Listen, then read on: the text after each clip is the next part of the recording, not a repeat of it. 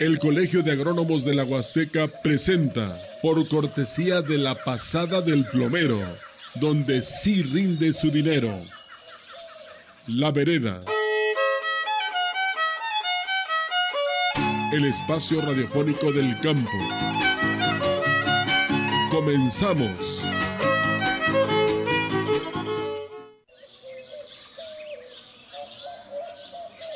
¿Qué tal? Muy buenos días. Eh, en unos instantes más se va a incorporar el ingeniero Arnoldo Herbert. Mientras tanto, le saludamos en este vigésimo sexto programa de La Vereda que presenta el Colegio de Agrónomos de la Huasteca.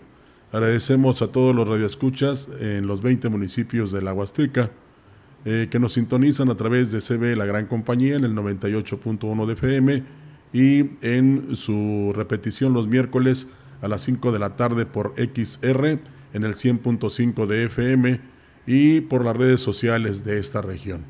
De manera muy especial a todos los ganaderos regenerativos. Hoy estaremos hablando de ganadería regenerativa. ¿Qué es eso?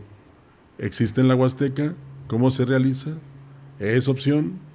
Línea abierta para comentarios en cabina 481-382-0052 y WhatsApp y mensajes de texto 481 113 98 87. Hoy con la visita y muy agradecidos del ingeniero Horacio Lucero Hernández.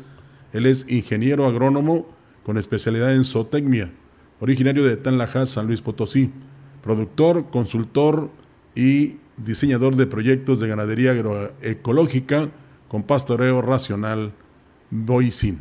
Bueno, espero haberlo dicho bien y pues eh, lo saludamos con mucho gusto, ingeniero Horacio en unos instantes más, como le decimos a nuestro público, se lo reiteramos, se incorporará el ingeniero Arnaldo Herbert. Pero, ¿cómo está? Buenos días. ¿Qué tal, Radio Escuchas de esta difusora? Lo saluda a su amigo Horacio Lucero Hernández. Y bueno, pues es un placer estar aquí acompañándolos y poder brindar algunas, este, eh, algunos técnica, algunos detalles de la técnica de lo que es la ganadería regenerativa. ¿Qué es, eh, para empezar, ingeniero? Bueno, pues la ganadería regenerativa eh, viene siendo, no es tanto una moda, sino viene siendo una necesidad de que nosotros en el campo, los ganaderos, podamos tener mayor rentabilidad. La ganadería que estamos haciendo tradicionalmente o actualmente es una ganadería que ya no es rentable, o sea, nos está dejando márgenes muy pequeños eh, económicamente. Y, bueno, todo eso se debe a la inercia y a lo que nos han vendido en estos 50 años, eh, donde, la, donde hemos perdido gran parte de la biodiversidad queriendo ser altamente productivos y devastando todo el ecosistema natural que teníamos. Entonces hemos hecho un uso indiscriminado de agroquímicos, y un uso indiscriminado de maquinaria, lo cual ha hecho que se pierda el principal patrimonio que tiene un ganadero y un agricultor, que es el suelo. El suelo en sí es la vida de todas las plantas, el suelo es el estómago de las plantas y realmente es el que menos cuidamos. Entonces, la ganadería regenerativa es, es, es una novedad porque tiene incursionando alrededor de 13 años. Y bueno, pues es una invitación a que todos los ganaderos en su momento se vayan incorporando poco a poco, porque en esto hay que hacer inversiones y yo he visto que el mayor temor de un ganadero es realizar inversiones, ¿verdad?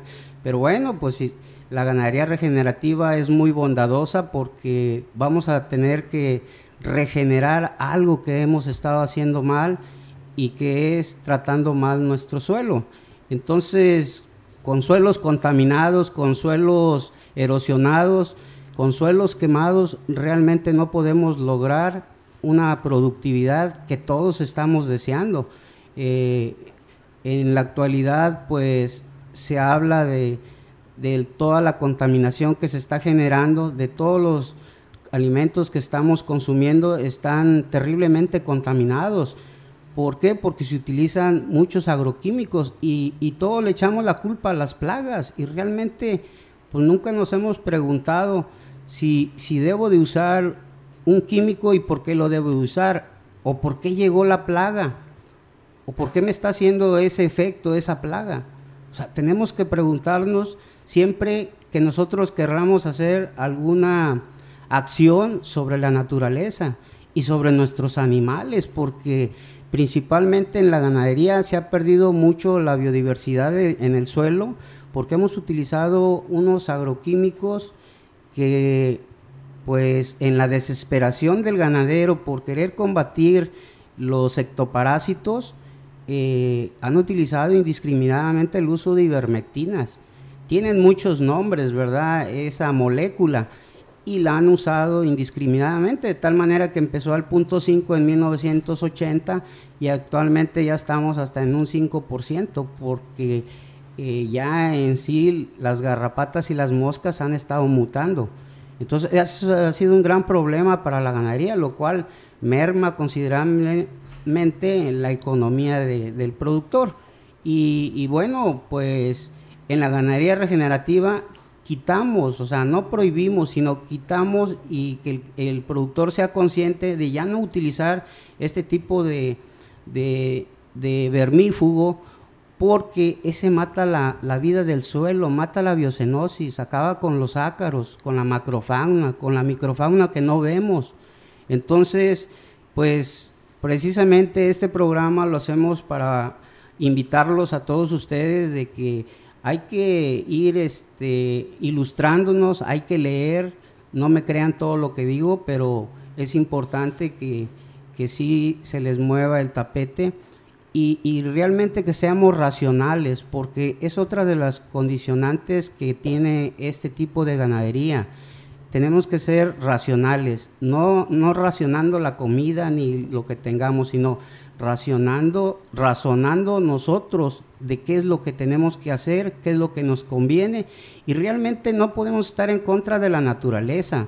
La naturaleza es bendita, la naturaleza nos da todo lo que nosotros podamos tirar de semilla y no necesita arados ni máquinas para que las semillas puedan germinar. Y en la naturaleza, en una selva, si ustedes en un momento dado se van a dar una recreación, pues van a ver que hay un sinnúmero de, árboles de diferente estrato donde todos conviven con la misma biocenosis, con la misma macrofauna y, ahí no hay plagas, nunca van a encontrar plagas. ¿Por qué? Porque ahí, ahí la cadena trófica se está autorregulando, ¿verdad?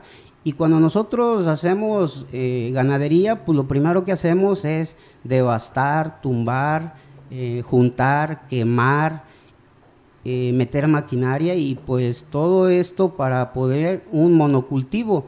Y ese monocultivo a final de cuentas pues se vuelve un círculo vicioso porque porque si no sabemos administrar el principal recurso que es el pasto, pues al cabo de 3, 4 años vamos a estar volviendo a volver a implementar y implantar otra vez el círculo vicioso y sembrar otros pastos que nos están vendiendo. Cuando nosotros en la ganadería regenerativa trabajamos con lo que hay, trabajamos con lo que ustedes ya tienen. El mejor pasto ni me preguntan cuál es, pregúntenle a la vaca. Ella sí sabe cuál es el mejor pasto porque ella al consumirlo nosotros nos estamos dando cuenta qué es lo que le gusta, ¿verdad? Y bueno, y es el que se da en su rancho no es el del vecino, es el, pasto que se da en su rancho. Ahora, dentro de la ganadería regenerativa, pues nosotros al no usar ya agroquímicos para controlar las arbences, mal llamadas malezas, porque bueno, a alguien le hace daño en el ojo y por eso les pusieron malezas, eh, nosotros utilizamos el ganado para que él nos vaya diciendo cuáles de esas arbences son buenesas para él y esas, quiero decirles que esas buenesas siempre van a tener un tenor de proteína más alto que cualquier gramínea, ¿verdad? Entonces, pues bueno, entonces hay que hacer praderas polifíticas, las van a ver ustedes cuando visiten algún rancho, que son praderas con diferentes tipos de, de plantas, no nomás son gramíneas, hay arbustivas, hay leguminosas, hay arbences de otros tipos, pero bueno, que esas plantas a final de cuentas ahí nacieron, son autóctonas y además son indicadoras de, de algo que hemos hecho, ¿verdad? Y que hemos hecho mal, porque si no, no estuvieran ahí presentes. Ahora, vamos a utilizar para poder ser altamente productivos y regenerar el suelo, que es el principal objetivo, porque pues ahí está el estómago de las plantas, vamos a utilizar como estrategia el ganado, las vacas que nosotros tenemos.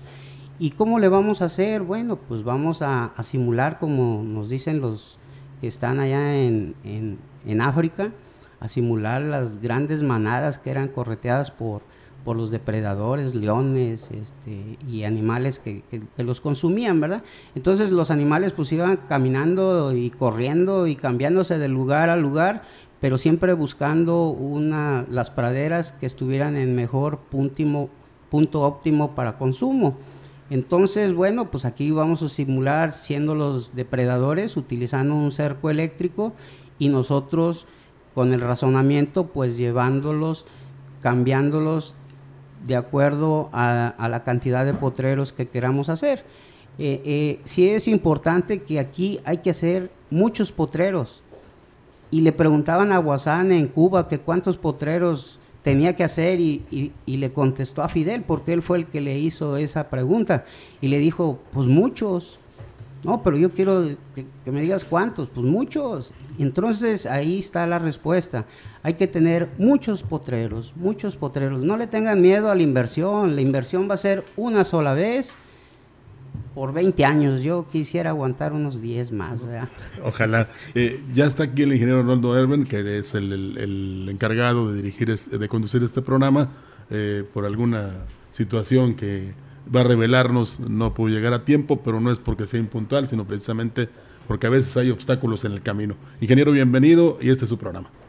Gracias, muy buenos días a toda la audiencia y de antemano una disculpa, este, pues la, excusa es precisamente el beneficio de la autopista que vamos a tener en un futuro y pues, en la zona media y sur de la Huasteca nos cayó una lluvia extraordinaria para este otoño y pues obviamente la carretera en construcción pues eh, y con los vehículos pesados pues generó ahí un, un problema. Pero ya estamos aquí y venía escuchando precisamente a, mi amigo el ingeniero Horacio y aquí a Rogelio que este, van manejando el programa y precisamente venía escuchando ahí a Horacio que los ganaderos le tenemos miedo a, invertir, este, pues a lo mejor es porque no estamos llevando bien las cuentas, ¿no Horacio? A lo mejor este, por eso eh, es necesario cambiar de actitud, ¿no? Claro, este, cada que inicia es un, una actividad, yo considero que, debes de tener un mapa de ruta, debes de tener un proyecto definido, porque pues ya no podemos estar haciendo cuentas rancheras, ¿verdad? Sacarle de una bolsa, meterle a la otra bolsa y, a lo mejor esos ingresos pues vienen de otra actividad, ¿verdad? Que, que es muy común en la ganadería, ¿verdad? Así es. Yo me acuerdo, y, y todos los que ya llevamos la mitad de la vida recorrida, este, pues antes era en agostaderos como se producía en la Huasteca. ¿Sí? Decías tú, hay que preguntarle a la vaca qué es lo que, lo que más, cuál es el mejor pasto. Antes eran agostaderos y las vacas tenían un menú muy variado de comida, ¿sí? Sin tener un monocultivo, sin tener un solo zacate, ¿sí? Comían de todo, comían leguminosas, comían eh, bejucos, como le decimos por aquí en la región, este, comían pasto de diferentes variedades que había en esos agostaderos, ¿sí? Este, ¿Qué nos pasó, este, Horacio, de esa producción donde exportábamos a Ciudad de México, se reconocía la región como una región engordadora de novillos, hasta el término lo hemos olvidado, novillos, ¿sí? y ahora de repente puras alfombras verdes que en abril y mayo son cafés totalmente improductivas. ¿Qué nos pasó? ¿Por qué, ¿Por qué se perdió esa condición? Porque aquello, toda proporción guardada, pues es precisamente esa ganadería regenerativa que queremos que vuelva, ¿no? Pues mira, yo considero que lo que ha pasado es que hemos querido crecer y, y nuestro hato no está creciendo. Ese ha sido uno de los detalles, ¿verdad? Nos, la población sigue creciendo, el número de ganaderos hemos crecido y, y pues nos hace falta ganado. Los índices de, fertilidad en, la región y a nivel nacional, pues nos hablan de un 50-55% de fertilidad. Entonces realmente pues no tenemos suficientes eh, máquinas de hacer becerros. Y, bueno, otra actividad que se incorporó desde la época de los 80 siendo muy agresiva, pues es la actividad cañera, ¿verdad? Donde también pues ya el que no quiere trabajar mucho, pues no, no quiero decir que no trabajan, ¿verdad? Se mete a, ser cañero, porque en la ganadería hay que trabajar los 365 días del año. Sobre todo la de cría, ¿no? Que es, que es, es prácticamente, yo siempre digo, pues los que eh, son ganaderos de ganado de cría, pues es una maternidad lo que estamos administrando, ¿no? Sí. Sí, sí, y, y, además de que teníamos lechería y entonces se fomentaba en la época 70s, 80s la lechería y entonces pues había muchas ordeñas, entonces había materia prima para poder hacer la, engorda en, los agostaderos. Ahora, estas alfombras verdes que nos inducieron, seguramente mal copiadas de los ingleses o de los norteamericanos, este, y volviendo a, esta ganadería regenerativa que, que siento yo que es el camino que debemos de tener para la Huasteca, este, podemos sembrar árboles. Es eh, compite, es bueno que haya árboles en el potrero. Sí, definitivamente, porque mira, lo que buscamos con la ganadería regenerativa, aparte de regenerar el suelo, que es, como les decía, el estómago de las plantas, eh, es elevar la productividad, elevar la rentabilidad. Y, y, lo que nos vamos a topar es que como aquí se hacen potreros muy pequeños, áreas muy pequeñas, que no tenemos árboles, ¿eh? O sea, hemos devastado todo. Los árboles están en los linderos. Hay ranchos donde vas y tú los visitas y, de 100 hectáreas pues tienen cuatro potreros. Pues nada más tienen cuatro vertientes de árboles ahí, las hileras por los lados, porque son los, los Es lo único que hay. Los Entonces, aquí lo que se busca es de que en la ganadería regenerativa tú vas pastoreando a fondo con la alta carga instantánea que, se pone y lo que va quedando ya lo va seleccionando, o sea, ya no le metes maquinaria, ya no le metes tractor, a excepción de que sean áreas muy grandes, ¿verdad? Pero yo les puedo decir que de los 15 proyectos que he hecho aquí en la región, no he hecho potreros de más de una hectárea, ¿eh? ¿Y con qué carga animal? Así es, entonces nosotros trabajamos con la carga animal que tú tienes, pero buscamos una meta, y la meta que nos fijamos es ponerle cuatro o cinco pisos al rancho, que equivaldría a tener, si tu carga actual es de una vaca por hectárea, pues cinco ranchos, ¿verdad? Cuatro ranchos. Entonces, oye, pues erogar esa cantidad de dinero ahora, ¿y quién te lo va a vender? Y con todos eh, los problemas que tenemos ahorita del calentamiento global, las sequías recurrentes, ¿quién va a invertir, verdad? Más que los que están pegados a los, a los ríos. De acuerdo. Eh, ¿Qué especies?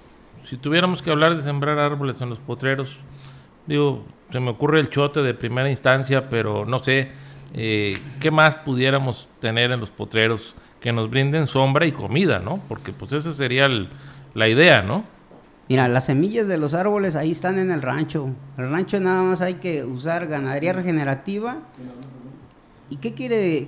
¿Cómo hacemos la ganadería regenerativa para que esos arbolitos se vayan desarrollando? Lo que tenemos que hacer es darle tiempos de reposo muy largos a los potreritos o potreros que estamos utilizando. Y entonces, si somos ganaderos, tenemos que aprendernos las cuatro leyes del pastoreo, las leyes universales del pastoreo racional, que fueron dictadas por Guasán en 1964, o sea, no son nuevas.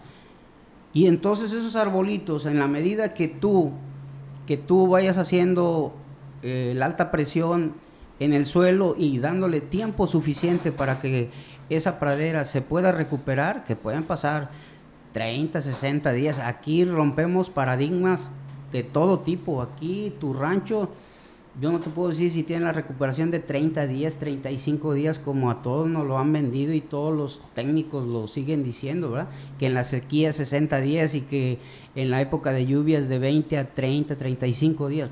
Tu rancho es el que manda y la vaca es la que come. No es lo mismo un rancho ganadero allá por La Morena, pegado a la Sierra de Aquismón, a un rancho en San Vicente o a un rancho en Ébano o en, o en Tampamolón. Digo, no podemos hacer una receta Así es, entonces para, todos. Eso es algo que tenemos los ganaderos de querer copiar recetas. Entonces, volviendo a lo de los árboles, ese tiempo suficiente nos va a dar pauta para que esas semillas que están en el suelo vayan germinando y tú los puedas ir seleccionando y darles eh, la dispersión que tú quieres. Nada más para que te des una idea, en los silvopastoriles nosotros debemos de tener mínimo, mínimo 100 árboles grandes ¿Por? Por hectárea.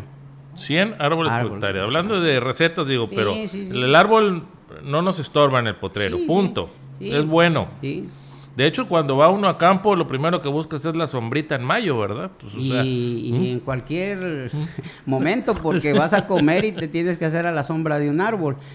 ¿Y, qué árboles hay aquí en la región? Aquí hay muchos árboles que son de rápido desarrollo. Están los chijoles, las leucaenas, los chotes, que de repente los chotes se vuelven muy agresivos ¿eh? y, hay que irlos arralando, ¿verdad?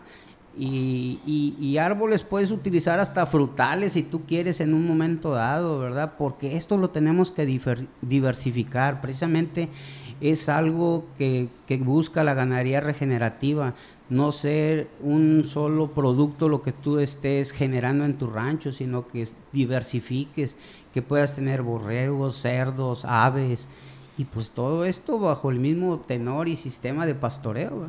Ahora, tenemos que acostumbrarnos a ver eh, potreros con diferentes especies, no necesariamente nada más puro zacate eso es lo que nos conviene como ganadería, eh, que haya leguminosas, que haya otro tipo de alimentos para la vaca. ¿Y a la vaca le va bien con eso? Claro, Arnoldo. ya eh, anteriormente les comenté que las gramíneas raramente llegan al 12% de proteína, o sea, y las arbences tienen mayor proteína. Empiezan desde un 12, un 24% en el caso de cocuite, de, la misma leucaena, ¿verdad? Entonces, todas las arbences tienen más proteína. Entonces, aquí va a ser un buffet que tú le vas a poner a la vaca.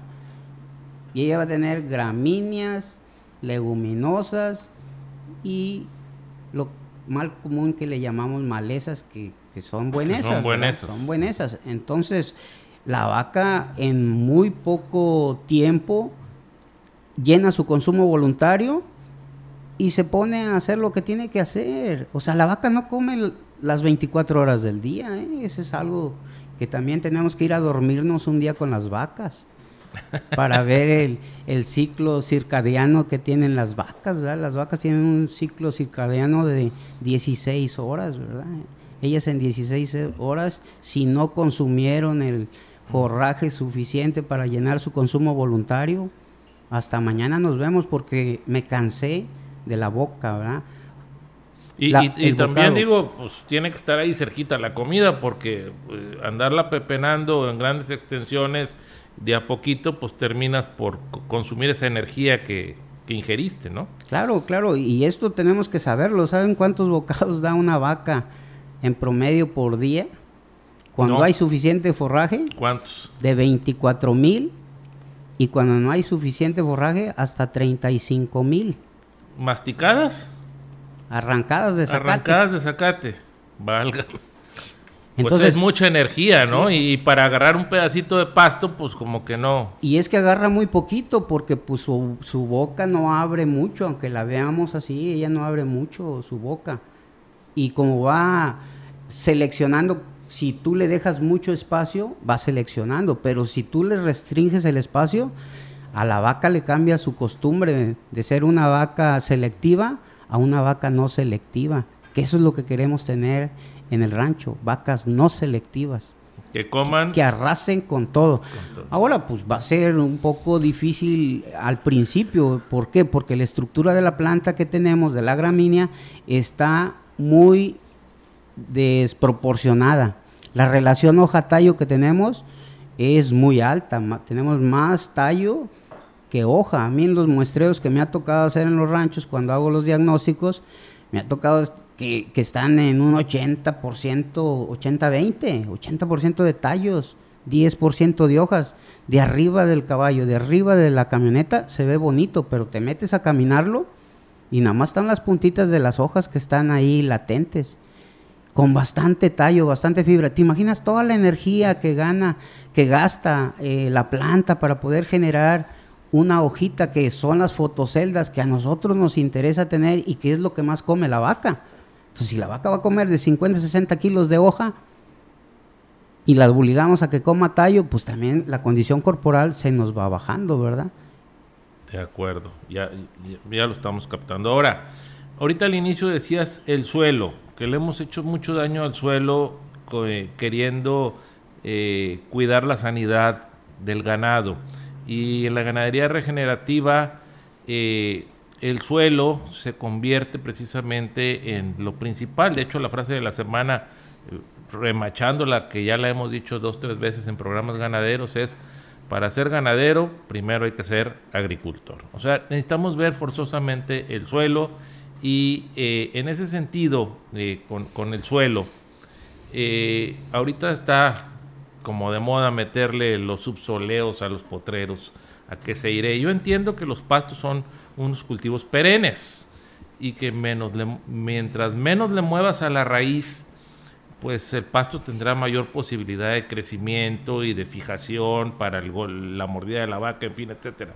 ¿Es así o sí necesitamos rastrearlos y subsolearlos y, y manear el suelo para todos lados? No, ya aquí, cuando te metes a ser ganadero regenerativo, te tienes que olvidar de esa mecanización eh, en sí, cuando inicias en la ganadería regenerativa, pues vienes de una ganadería tradicional y pues todo tu terreno pues va a estar compactado. ¿Por qué? Porque son grandes extensiones donde el ganado anda deambulando día y noche y eso ejerce una presión. Y entonces nosotros lo que hacemos con ganadería regenerativa es masajear el suelo diariamente. Entonces hacemos alta concentración de ganado, las pezuñas nos ayudan, van este, pisoteando, van quitando costras, van defecando, van orinando y todo eso les sirve de, alimento a los bichos que están en el suelo, que es microbiología, hongos, bacterias, actinomicetos, lombrices, que son, esa es la macrofauna, esas están más arriba, y, ah, y los escarabajos, ¿verdad?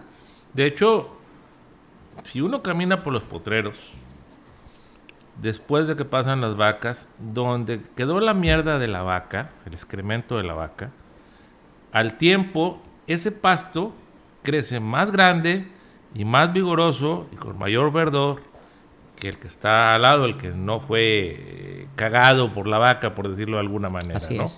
Y ahí pues solito la naturaleza nos está diciendo, oye, a ver qué parte no estás entendiendo, ¿verdad? Claro, o sea, la, naturaleza es sabia y hemos siempre actuado en contra de ella, ¿verdad? En lugar de seguirle la corriente a la naturaleza. De acuerdo. Vamos a ir a un corte, porque ya son 9.28, este, y regresamos. Pero antes de irnos al corte, te dejo eh, la pregunta, eh, Horacio, para que nos contestes. ¿Hay aquí ganadería regenerativa? ¿Es posible hacerla aquí en la Huasteca? ¿Está sucediendo?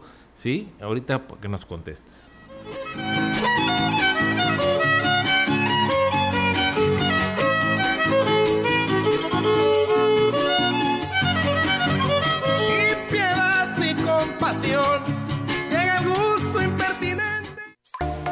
Sanitarios económicos. La pasada del plomero. ¿Necesitas un tinaco, tarja o llave mezcladora? La pasada del plomero. ¿Buscas boiler de paso, muebles de baño o lavabo de mármol? La pasada del plomero. Tubería PVC y material eléctrico. La pasada del plomero. Boulevard y Comonfort, a un lado de las oficinas del Infonavit. Y Norte Residencial, a una cuadra del Kinder.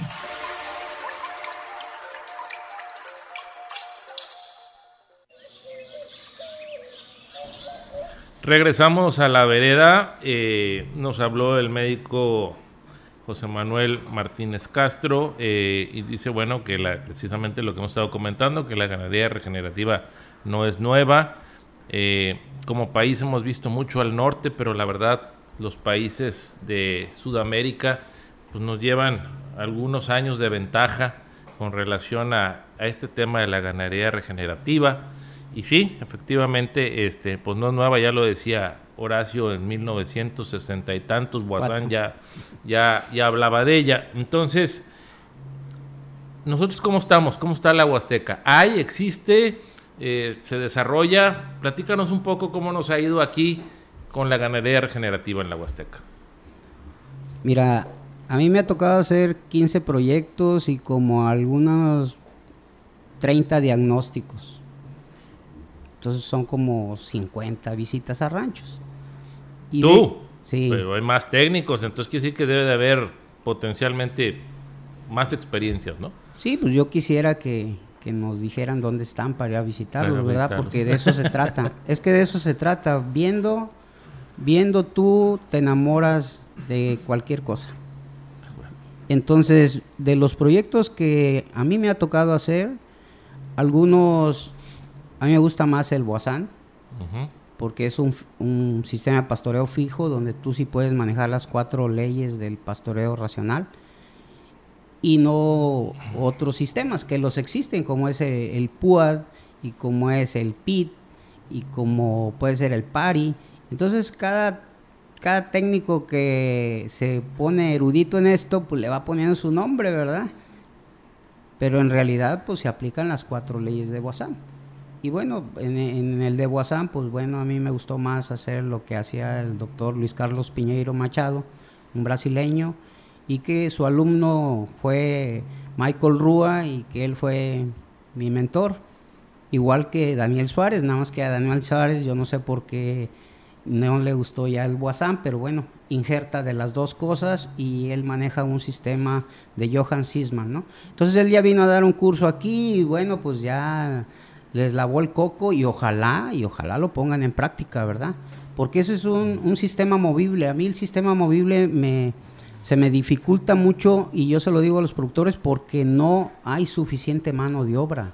Sí, pues no, se padece de eso en la región, desgraciadamente. Entonces, el sistema fijo quizás sea lo que pueda estar funcionando aquí en la región, ¿no? Y que lo hagan, ¿verdad? Porque mira, yo tengo los clientes que te digo, podemos, y ya los he llevado algunos a los ranchos, ¿verdad? Pero bueno, les gusta pagar más a veces y... ¿Y dónde están estos, estas, estas iniciativas que tú has logrado desarrollar? ¿Dónde existe la ganadería regenerativa? ¿Es eh, limitante de alguna región o funciona para todos? ¿Dó- ¿Dónde hay?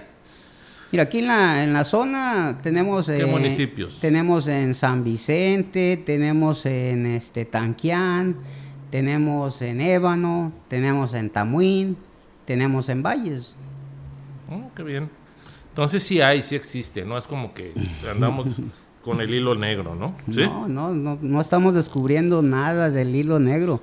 Aquí nada más tenemos que poner en práctica eh, el sentido común y, seguir las bases de, la ganadería regenerativa, ¿verdad? Ahora, aquí de manera muy rápida, porque el tiempo siempre es nuestro verdugo, de manera muy rápida, así comparativamente, ¿qué ventajas, así prácticas, ¿sí? Al ganadero le beneficia tener un sistema de ganadería regenerativa. Eh, ¿qué- ¿Cuáles son, vamos a decir, si tuvieras que vender la ganadería regenerativa, cuáles serían los primeros tres, cuatro ideas que tendrías que aventar al ganadero para decir, vénganse para acá? Mira, la más, la más elocuente es que lo primero que queremos es ganar dinero. Si tú elevas la carga animal tres veces más de lo que tú tenías, ya estás ganando dinero. Esa es una. No utilizas insumos ya externos. Te vas olvidando poco a poco de la sequía con los insumos externos que también le pegan al ganadero tremendamente Bueno, sí, en el estiaje, ¿verdad? Pues con esas dos, ¿para qué te vas más lejos? Con, con triplicar la producción. Yo, cualquier ganadero, tenemos claro que, que eso sería fabuloso, ¿no? Así es, entonces nosotros ya no tenemos que, que medir la productividad por animal, tenemos que medir la productividad o la producción por hectárea. Y volvemos a lo mismo. La base está en el suelo. Así es, si no regeneras el suelo, te vas a olvidar de hacer ganadería en la región y donde y agricultura, ¿eh? porque también hay agricultura regenerativa donde ya no se utilizan eh, agroquímicos. Ya, Ok. se, ya se van utilizando los mismos bio- biofertilizantes. Y bueno, algo bien bonito que nosotros tenemos toda la materia prima en, en la ganadería para hacer los biofertilizantes. Tenemos la leche, tenemos el suero y tenemos la mierda de la vaca para hacer los inóculos y hacer nuestros propios biofertilizantes. Pues muy bien. Eh, voy a pasar al, pronóstico del tiempo. Eh, esta semana que viene, que es la semana de Todos Santos, pues vamos a tener una temperatura de 32 a 22 grados centígrados, más o menos en promedio. Vamos a tener un viento del este-noreste, ligero de 9 kilómetros por hora. Vamos a tener una, humedad relativa alta del 70%. Va a ser una semana, fíjese, mayormente soleada, pero el día 1 y el día 2 vamos a tener por ahí, en, sobre todo las eh, regiones más cercanas a la Sierra Madre Oriental, pues alguna lluvia débil, va a refrescar un poquito para animarnos a tomar chocolate y con muy poca probabilidad de precipitación esta semana, cerca de un 20%. Entonces va a ser una semana así este, variadita, ¿sí? que nos va a permitir los días eh, de difuntos pues poder tener más agradable la, la temperatura. Ingeniero Horacio, a manera de conclusión, ¿por qué cambiar a la ganadería regenerativa? Ya nos dijiste dos cosas muy importantes, podemos triplicar, podemos aumentar producción y podemos olvidarnos de insumos externos.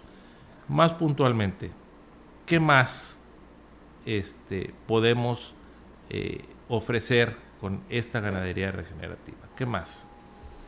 Pues mira, lo más importante es dejarle un futuro a nuestros hijos. Eh, tenemos que componer parte de lo que estamos haciendo mal y, que ellos también agarren la estafeta que les vamos a dejar para seguir con cultivando y cosechando frutos eh, de calidad, nutracéuticos, libres de agrotóxicos y evitar muchas enfermedades. Eh, en realidad, mira, todo lo que comemos trae veneno y nadie se preocupa. La diabetes la vemos como cualquier cosa, Ya se normalizó esa enfermedad. la hipertensión. Y pues todo es debido al consumo de, de, de alimentos que están intoxicados. Mira, algo bien importante. Cada que aplicamos nosotros un agroquímico, los agroquímicos en su mayoría traen cloro.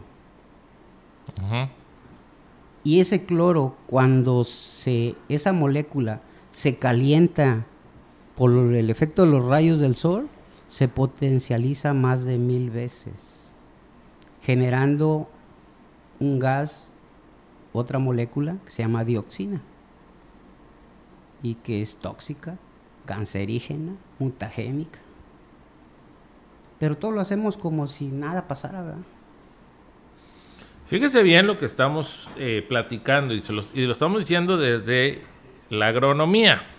Ni siquiera tenemos un médico aquí, eh, un doctor, ¿no? Eh, los agrónomos este, estamos permanentemente preocupados precisamente de eso, de que tiene que ver con la salud del ser humano y que se produzcan alimentos sanos, sanos, mayormente libres de cualquier cosa que el alimento pues no trae. Que, que la fruta, que la carne no debe de traer. Entonces, eh, ingeniero Horacio, no sé, algo más. Sí, mira, ha- hay que ser muy puntuales. El suelo nunca debe estar desnudo. Nuestros potreros siempre deben de estar cubiertos para que la misma vida, la biocenosis, no se esté muriendo. Cuando, a ver, dices biocenosis, ¿qué, qué es así para los mortales? ¿Eh? Es toda la vida, la macrofauna, que son los ácaros, que son los cucarrones que tenemos, las lombrices, termitas, que son los que están arriba del suelo, y la microvida que está abajo del suelo. Entonces abajo hay eh, infinidad de, de- bacterias, infinidad de hongos, que son los que nos ayudan a descomponer la materia orgánica, ¿verdad? Entonces vamos a utilizar las tres M's para abajo del suelo, que es microbiología, los microorganismos y la materia orgánica. La materia orgánica le sirve de alimento a los microorganismos y nosotros vamos a tener mucha materia orgánica, que son las cagadas de las vacas y el pasto que se está muriendo y que está cayendo al suelo y siempre lo vamos a tener este, cubierto y, las tres S que están eh, arriba de, del suelo, que es el suelo, el sol y se me fue la otra. bueno, es El suelo la sombra, ¿no? suelo, sol, el sombrero. El sombrero, sí, Así la es, sombra. sí, sí. Yo me acuerdo del Así médico, es, sí. eh, el maestro Enrique, Enrique, Garza, Enrique, sí, lo, comentó en un par de programas aquí. Un saludo al médico Enrique y un saludo también al ingeniero Manuel Camacho, que manda saludos al ingeniero Horacio y, nos, y lo felicita por promover los sistemas ganaderos regenerativos. Bueno, tenemos que irnos eh, sin antes agradecer a toda la audiencia por su atención. Este programa se estará repitiendo por la XR en el 100.5 a las 5 de la tarde el próximo miércoles. Recordarles el tema de la siguiente semana que será riego, que es algo muy importante. Disfrute esta semana que viene de Todos Santos.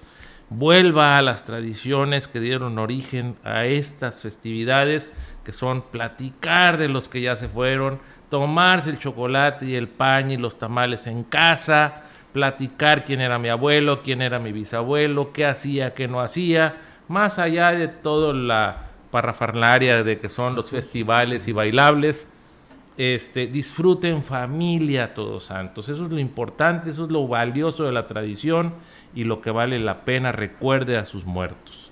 Y eh, vamos, eh, vamos a, eh, recordamos sus comentarios en agrónomos y en la página del Colegio de Agrónomos en el Face, Colegio de Agrónomos de la Huasteca. ¿Le interesó el tema? Muy bien. Próximamente el Colegio de Agrónomos estará realizando un curso precisamente muy especializado donde Horacio será precisamente quien esté al frente, ¿sí? De ganadería regenerativa.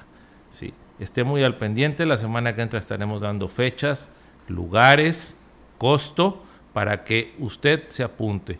Si usted no es ganadero y conoce a alguien, dígale, dígale, la semana que entra escucha el programa, sábado 9 de la mañana, porque vamos a dar fechas, horarios y todo para un curso muy productivo de ganadería regenerativa, ¿sí? Viernes y sábado, ¿sí? Vamos a estarlo dando, les vamos a avisar, vamos a pues, visite la página del Facebook del colegio, por ahí va a aparecer ya eh, la invitación a este curso de ganadería regenerativa que estaremos dando seguramente en el centro sur de la Huasteca para que pueda funcionar. Le agradecemos mucho como siempre eh, el favor de su atención. Rogelio, muchas gracias por haber iniciado el programa.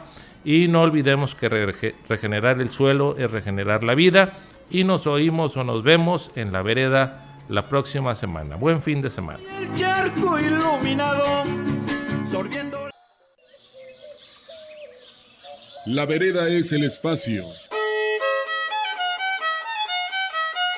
Si de producción se trata, La vereda es el espacio que usted debe escuchar todos los sábados. La vereda, donde caminan los sueños. El espacio del Colegio de Agrónomos para usted. Fue presentado por la pasada del plomero, donde sí rinde su dinero.